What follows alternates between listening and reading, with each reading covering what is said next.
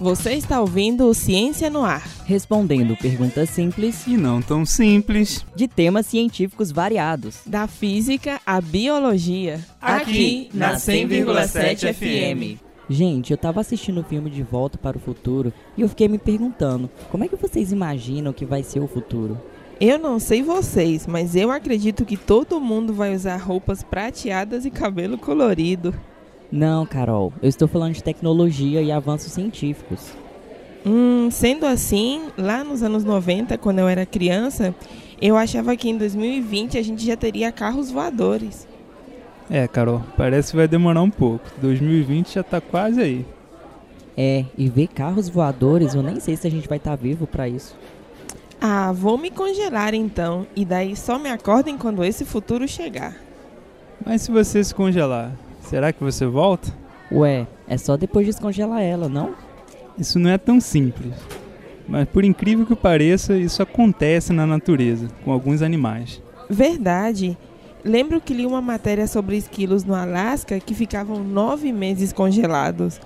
Isso é uma técnica de hibernação para que eles sobrevivam durante o inverno. Pois é, Carol. Vários animais hibernam no inverno. Mas com o ser humano é um pouco mais complicado. Na verdade, não é permitido o congelamento de pessoas sãs, apenas aquelas declaradas mortas por lei. Mas já existe pessoas se congelando mundo afora. E de acordo com um artigo publicado na revista Phys.org, já nos Estados Unidos tem da ordem de 150 pessoas congeladas. E na Rússia, da ordem de 60 pessoas também congeladas. Mas, prof, o gelo formado dentro da célula não romperia sua estrutura, uma vez que o volume do gelo é maior que o volume da água? Como é que eles fazem? Isso é verdade, Daniel. De fato, quando a água congela, ela aumenta de volume. E isso é um dos desafios para o congelamento de corpos humanos.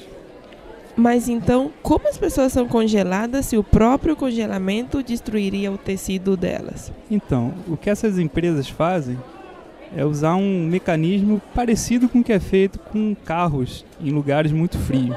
Para a água do radiador não congelar, é colocado um fluido. Isso vai manter a água à mesma temperatura muito baixa na forma líquida. Isso acontece de forma similar com o corpo humano.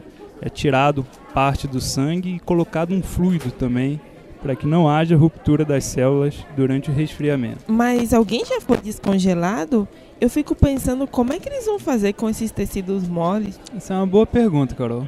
Na verdade, ninguém foi descongelado ainda. E esse é o grande desafio do congelamento de corpos humanos. Tudo tem que voltar funcionando: sistema circulatório, conexões nervosas, o cérebro, seu fígado, pulmão, todos esses tecidos, a própria pele, que é o maior tecido humano, tudo tem que estar intacto quando a pessoa for possivelmente ressuscitada. Por hora funciona que nem descongelar carne. Ah, gente, e nós também nem sabemos como vai ser o futuro, né? Como vai ser a organização social, como que vai estar a nossa vida, como vai estar a sociedade. Se congelar agora sem garantia é uma ideia bem radical. Isso é outro ponto, Daniel. Na verdade, pense o que pode acontecer. Uma pessoa que é rica hoje, congelada, que garantias ela vai ter depois de se descongelar, que ela vai ter posse de toda aquela grana que ela tinha antes? Será que daqui a 200 anos o banco vai querer retomar? Vai existir ainda o banco daquela pessoa? Será que ela vai ter algum parente vivo e que vai explicar para ela como funciona esse novo mundo? Ah, mas eu já conheço alguém que congela e descongela todo ano. É o Roberto Carlos, ué, para fazer o especial de Natal. Que prazer rever vocês. Você acabou de ouvir mais um Ciência no Ar.